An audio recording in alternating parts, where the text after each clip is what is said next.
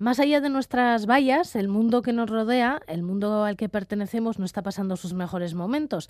Aunque, ¿qué podríamos decir del siglo XX con sus tragedias, sus dramas y sus guerras? Queremos hablar sobre lo que está pasando ahora y aquí, en este mundo y por qué con José Ramón Bengoechea. Él es catedrático de Derecho en Euskal Herriko doctor en Derecho por la Universidad de Edimburgo, doctor honoris causa por la Universidad de Helsinki y una de las personas con las que charlamos sobre el mundo a estas horas de la mañana. José Ramón Bengoechea, ¿qué Egunon, goizalde eta bueno, tenemos cantidad de temas entre manos, así que si te parece vamos a comenzar con la declaración de la Corte Internacional de Justicia a la petición que hacía Sudáfrica sobre la denuncia por genocidio contra Israel por los constantes ataques contra la ciudadanía palestina en Gaza desde hace más de tres meses. ¿Qué te ha parecido esta resolución que tenemos que decir que es una resolución a la petición de medidas cautelares o qué es exactamente lo que se ha decidido? Sí, es correcto. Sudáfrica introdujo una acusación contra Israel ante el Tribunal Internacional de Justicia, precisamente alegando que se está produciendo una vulneración de la Convención Universal sobre Genocidio por las actuaciones que estaba llevando a cabo Israel desde el, precisamente el atentado de Hamas el 7 de octubre pasado. Junto a esta solicitud principal, la causa principal, también presentó la solicitud de unas medidas urgentes provisionales para ordenar que se detuviese la actuación de Israel considerando que podía ser precisamente constitutiva del delito de genocidio. Y lo que ha hecho el Tribunal Internacional es adoptar unas medidas donde exigen a Israel que asegure que mediante sus acciones precisamente no procede a una vulneración de esta convención. No le ha ordenado exactamente lo que solicitaba eh, Sudáfrica, que era el cese inmediato de su incursión en Gaza utilizando métodos militares, pero sí que asegurase que, que, su actuación no pudiera en ningún momento suponer una vulneración de la, de la convención. Por lo tanto, pues es algo que en cierto modo no ha satisfecho completamente la, demanda de Sudáfrica, pero que al menos sí que ha supuesto el análisis previo y incipiente por lo menos de un posible riesgo, que será algo que tiene que examinar mucho más detenidamente en la causa principal que llevará llevará su tiempo hasta que adopte la decisión definitiva. Pero bueno, es, es una importante resolución que pone por el momento una especie de tarjeta amarilla, ¿no? No es una tarjeta roja, pero sí una tarjeta amarilla y un, una necesidad de que Israel dé cuenta precisamente de las actuaciones que está llevando para asegurarse de que no se infringe la, Convención sobre Genocidio. Esta tarjeta amarilla, como tú bien decías, ha dejado frío a bastante gente porque realmente Israel no ha dejado de, de bombardear Gaza. Sí, bueno, el tribunal no le exige el cese inmediato.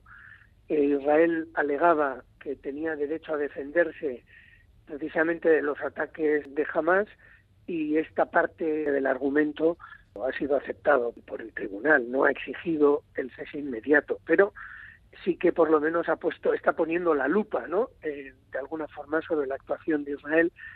Luego, evidentemente, lo que vaya a hacer Israel con esta resolución, bueno, pues ya eh, creo que el ministro de Seguridad del Estado de Israel dijo que lo consideraba algo como, como un papel higiénico. En fin, creo que indica claramente cuál es la actitud que tienen hacia, hacia el tribunal. Pero también debe decirse que Israel sí que se empleó a fondo en su defensa jurídica ante el Tribunal Internacional de Justicia. Por lo tanto, aunque luego no lo vayan a cumplir, sí que están intentando minimizar por lo menos la actuación del Tribunal de Justicia o, al menos los argumentos que pueda tener contra, contra Israel. Porque contra Israel igual no va a tener mucha presión la decisión que vaya a tomar la Corte Internacional de Justicia, pero contra los países que están de alguna manera protegiendo a Israel sí que puede tener sí que puede hacer presión. Pues sí, eh, la verdad es que sí, aunque no sería la primera vez que Israel es condenada por el Tribunal Internacional de Justicia y no cumple la condena y sigue siendo apoyada por gran parte de sus aliados, ¿no? Entonces, pero sí por lo menos eh, yo creo que dificulta o, pone en solfa. El apoyo que pueda estar recibiendo de otros países que además dentro de sus propios procesos políticos internos pues recibirán eh, importantes presiones de la ciudadanía para que no apoye a un a un estado que pueda ser considerado como violador del convenio sobre sobre genocidio no es, es algo mucho más serio ya. Estamos hablando de uno de los grandes delitos contra la humanidad no y por lo tanto si al final la sentencia definitiva dictaminase que efectivamente Israel ha violado el convenio, estaríamos ante, yo creo que un argumento muy poderoso para, por lo menos para que la ciudadanía de estos estados aliados presionase o se pensase dos veces cuál ha sido su actitud un poco de apoyo acrítico ¿no? a lo que ha sido la actuación de Israel. Eh, estos días en el diario.es han entrevistado a Luis Moreno Campo, él es un ex fiscal de la Corte Penal Internacional, y dejaba un titular que me ha llamado mucho la atención y decía, si la Corte considera que hay genocidio, los envíos de armas de Estados Unidos a Israel pueden ser genocidio. Sí, bueno, efectivamente habría una cooperación con un Estado genocida y por lo tanto también habría responsabilidad internacional yo creo que de todos aquellos estados que estuvieran de alguna forma coadyuvando a la actuación de Israel.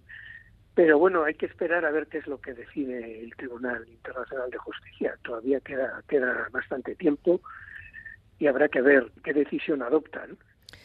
Bueno, como todavía queda mucho tiempo y van a pasar seguramente muchas cosas en este espacio de tiempo y hablaremos eh, en otras ocasiones largo y tendido sobre Palestina, sobre Israel y sobre todo lo que está ocurriendo allí. Otro tema que nos ha llamado la atención y que parece interesante es lo que está ocurriendo en el Reino Unido en correos, con los trabajadores de correos. A ver si lo explico bien brevemente. Más de 900 trabajadores de correos en el Reino Unido fueron procesados y castigados por robo y fraude entre 1999 y 2015. Bueno, resultó que todo esto era un error informático, es decir, que las personas acusadas no habían cometido ningún tipo de robo o fraude, sino que había sido un fallo de un programa informático. Y bueno, hay personas que se han suicidado, bueno, el drama es inmenso y esto en el Reino Unido está siendo un, escándalo. Pues sí, eh, creo que lo has resumido perfectamente. Eran responsables de las oficinas de correos, no, eh, no solamente trabajadores del servicio de correo, sino que tenían un cierto puesto de responsabilidad cada uno en sus oficinas correspondientes. Y efectivamente, por un problema informático del sistema que se había utilizado para la gestión, la gestión administrativa y económica de las oficinas de todo el sistema de correos, pues se habían detectado que había alguna especie de inconcreciones, ¿no? y estas inconcreciones que eran mm, fallos del sistema informático se las habían achacado directamente a los responsables de las oficinas, como si hubiera sido una actuación suya de alguna forma para lucrarse, ¿no? mediante estas inconcreciones. Lo curioso es que a ninguno de ellos le dijeron que los problemas estaban ocurriendo en otras oficinas. Entonces cada uno de ellos pensaba que era un problema exclusivamente de su propia responsabilidad y esto agravó muchísimo la situación hasta que efectivamente empezaron a, salir a la luz distintas condenas que se produjeron contra estas personas y a partir de entonces se dieron cuenta de que era un fallo sistémico y no individualizado, ¿no? Entonces hay distintos niveles de responsabilidad detrás de esta trágica historia, pero efectivamente ha quedado muy dañado eh, la imagen sobre todo también de la justicia por la forma en que se había procedido a condenar a algunos de estos responsables sobre la base puramente de una fe ciega en un sistema informático que no podía fallar.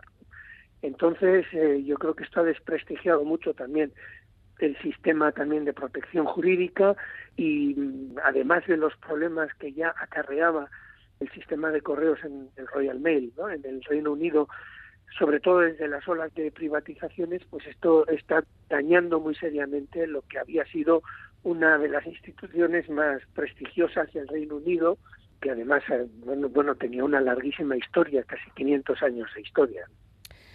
Bueno, esto también todavía dará mucho que hablar. Y bueno, eh, mucho más, porque en el Estado francés hay dos temas que, de los que nos gustaría hablar, dos temas que afectan muy directamente a parte de Euskal Herria, a la parte norte de Euskal Herria. Por una parte, las protestas de las gentes de la agricultura y por otra, una más que discutida ley de inmigración y todo esto con un cambio de primer ministro en Francia que se ha encontrado de golpe con todo esto y que, bueno, en medio de las protestas que parece que han cesado momentáneamente, pero que no quiere decir que se hayan abandonado. Pues sí, la verdad es que en Francia están ocurriendo cosas eh, muy interesantes. Yo añadiría una tercera, que es la propuesta de reforma constitucional para blindar una especie de derecho individual al, al aborto, que está ocurriendo en este momento en la solicitud por parte de la Asamblea Nacional de modificar la, la Constitución parece que va a progresar en ese sentido.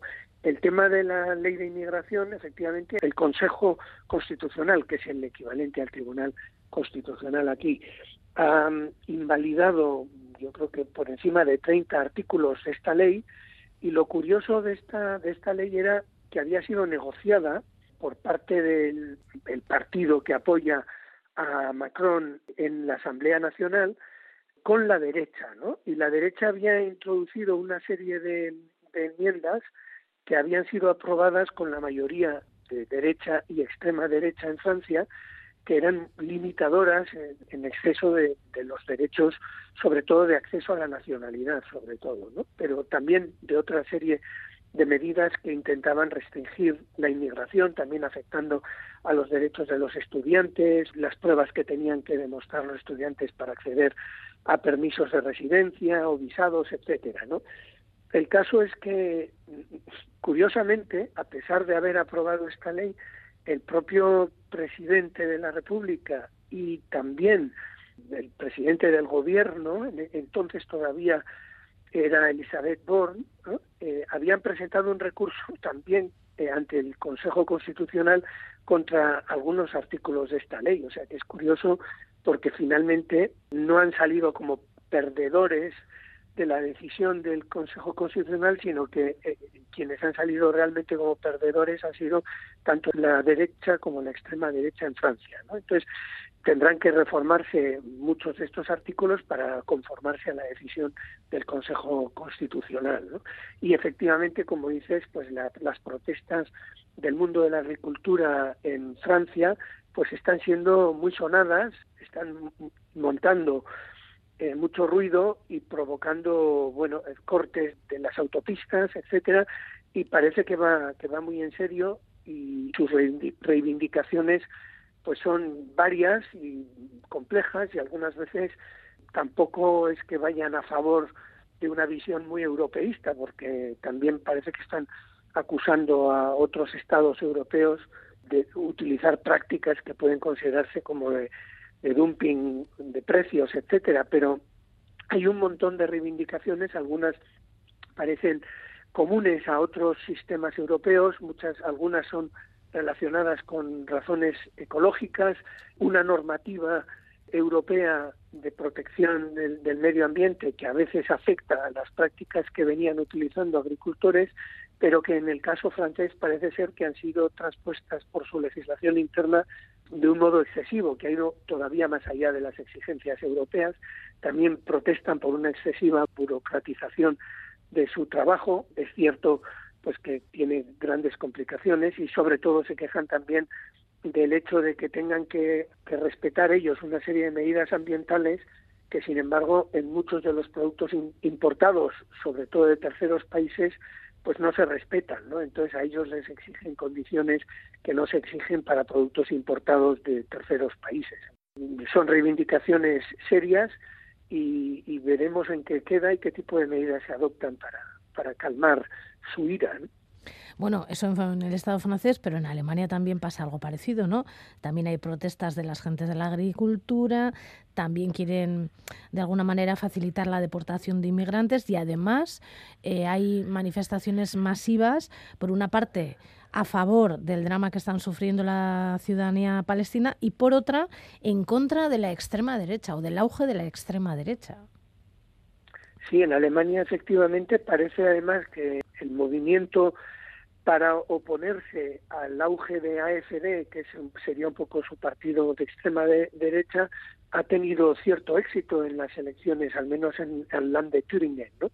Y por lo menos ahí, por lo menos se ha visto como la, movilización por parte de la ciudadanía en contra de estos países, de estos, de estas fuerzas de extrema derecha, pues eh, ha tenido un cierto éxito y puede ser una de las claves para la actuación futura. Pero efectivamente las movilizaciones del mundo de la agricultura se comparten en gran parte de Europa. En las elecciones en, en, los Países Bajos tuvieron un impacto importante. En Polonia los también el mundo de la agricultura, los agricultores polacos se oponían a la entrada de muchos de los productos provenientes de, de Ucrania, precisamente tras la guerra se liberalizó su comercio y desde luego que la postura de los agricultores en Europa tiene puntos comunes, ¿no? Como hemos comentado antes, contrarios a algunas de las medidas que posiblemente se han impuesto de una forma muy tajante para protección del medio ambiente, etcétera, pero que en algunos casos pues son de ejecución difícil y les exige una serie de sacrificios muy complejos, ¿no? Está fenomenal el mundo, ¿eh? Bueno, la cuestión es, o sea, conflictos eh, evidentemente los hay y los habrá. La cuestión es si tenemos mecanismos suficientes para canalizarlos de una manera civilizada y, como, como bien has dicho en la introducción, el siglo XX no es que fuera particularmente pacífico. Entonces, si podemos evitar llegar a esos extremos de incivilidad, pues el que existan conflictos pues no es no es algo necesariamente malo siempre que haya formas de, solventarlos ¿no? y de, afrontarlos el derecho tiene que ayudar en ese sentido y no y no añadir gasolina al fuego ¿no? Bueno, pues esperemos que así sea y que haya que los caminos que hay para resolver las cosas cívicamente se utilicen y vayan por buen camino. José Ramón Bengoechea, benetan eskerrik asko. Zuei, zuei, eskerrik asko zuei.